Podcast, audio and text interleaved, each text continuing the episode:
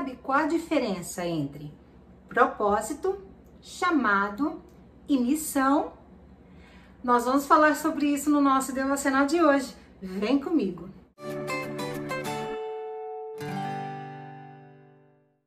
Olá, eu sou a Fábio e esse é o nosso devocional diário Meu Plano com Deus. Hoje é dia 21 de março e se você acompanha a nossa leitura anual da Bíblia, os capítulos para hoje são Josué 7 a 9 e Lucas 1, do versículo 21 ao 38. Quero te pedir duas coisas. Primeiro, fique conosco até o fim desse vídeo e em segundo, se inscreva no nosso canal. Ative o sininho das notificações e deixe aquele like para a gente saber que você está gostando do conteúdo que nós temos colocado aqui no YouTube. A leitura de hoje fica em Jeremias 1, do versículo 1 ao versículo 12. Você viu bem, disse o Senhor. Isso significa que estou vigiando e certamente realizarei todos os meus planos. Jeremias 1, 12. O jardim de Deus. Na primavera passada, plantei uma horta de ervas, mesmo sem ter talento com plantas. Eu só as regava quando o canteiro estava seco demais. Mas, felizmente, pude cozinhar com ervas frescas ao longo do verão. Um ano mais tarde, no entanto, olhei para o meu canteiro e percebi que ele estava numa fase diferente. E eu também. A hortelã invadira todo o espaço Algumas ervas tinham sido completamente aniquiladas e outras não passavam de talos secos. Decidi que era o melhor momento para arrancar tudo. A vida também passa por fases, embora a verdade encontrada na palavra de Deus seja imutável.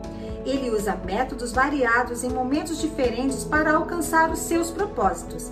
Nosso papel, como seu povo, é ouvir a sua voz, compreendê-la e saber como reagir.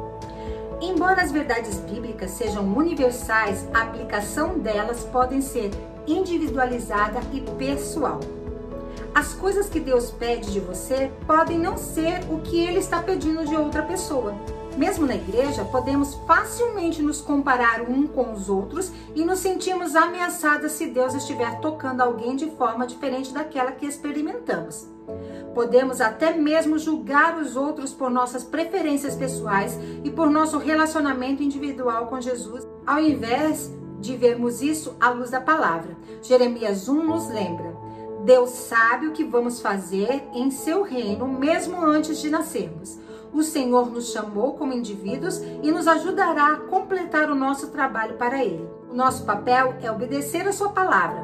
O papel de Deus é cumpri-la. Isaías 55. 11. Deus jamais falha em cumprir as suas promessas no seu tempo. Amém. Quero ler um texto para vocês, para nós começarmos a falar sobre chamado. Fica em João 11, 43. E tendo dito isto, clamou com grande voz: Lázaro, vem para fora. Podemos relacionar esse texto com a obra que Cristo fez em nós. Ele nos chamou quando nós estávamos mortos. Assim como ele chamou Lázaro, que estava há quatro dias enterrado, ele nos chamou pelo nosso nome, nos trazendo daquela situação de podridão, de morte espiritual, nos trouxe a vida através da sua morte e ressurreição. Esse é o chamado do Senhor. O chamado está relacionado com você viver e não com o que você vai fazer. Então, se você tem aquela percepção que, ah, eu fui chamado para cantar. Não, você não foi chamada para cantar. Você foi chamada para ter uma vida de louvor ao Senhor, seja no ônibus, seja na escola, seja no trabalho, seja com a sua vizinhança, seja no meio da tua família. Você tem que externalizar aquilo que o Senhor já colocou dentro. Não é nada do que você faça, é aquilo que você é e está se tornando. Aí você me fala assim, tá, Fábio, e o propósito?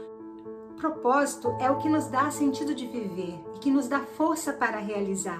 Sabe aquilo que te impulsiona a levantar todas as manhãs, que o seu coração canta? Deus nos fez com o propósito de glorificarmos o seu nome, de sermos Jesus nessa terra. Esse é o propósito das nossas, das nossas vidas. Agora nós precisamos entender o que é missão. Missão é o que de fato você faz para que o propósito seja realizado. É como você vai se movimentar nessa terra para que o reino seja estabelecido. O reino de Deus é o governo de Deus sobre essa terra. Então temos o chamado, que é quando ele nos chama pelo nome, para nós sermos e não fazermos algo, para nós sermos expressão dele nessa terra. Propósito é o que nós fomos geradas para que nós possamos então manifestar o reino de Deus nessa terra, manifestar como filhos. Nós precisamos entender essa diferença. E missão é aquilo que eu faço efetivamente para externalizar Cristo que está dentro de mim. Como eu faço isso, Fábio? Sozinha? Não. Tem que ser com a parceria do Espírito Santo. Nós temos um texto para referência disso. Atos 1:8 diz: "E receberão poder ao descer sobre vós o Espírito Santo, e ser-me-eis testemunhas, tanto em Jerusalém, como em toda a Judéia e Samaria e até os confins da terra. É a mesma coisa que Jesus estivesse falando assim, eu que moro em Joinville. E ser-me-eis minhas testemunhas, tanto em Joinville como em Santa Catarina, no Brasil e até os confins da terra. Nós fomos criados com um propósito de manifestar a glória do Senhor através das nossas vidas, de como nós agimos, de como nós falamos através do Espírito Santo, porque não é de muito falar. Quem convence é o Espírito Santo de Deus. Então você não vai convencer ninguém.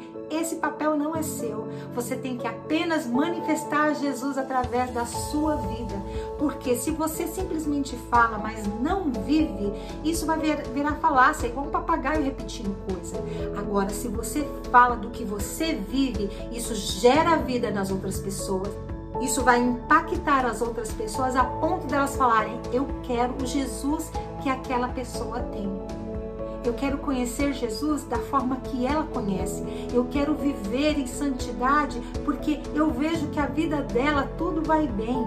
E eu não estou falando de não termos problemas. Jesus nunca prometeu isso. Ele prometeu que nós teríamos uma vida plena, porque nós temos contentamento nele e não nas coisas, não nas circunstâncias, porque nós sabemos que mesmo que as coisas estejam ruins, nós sabemos que ele é suficiente para nós. Amém?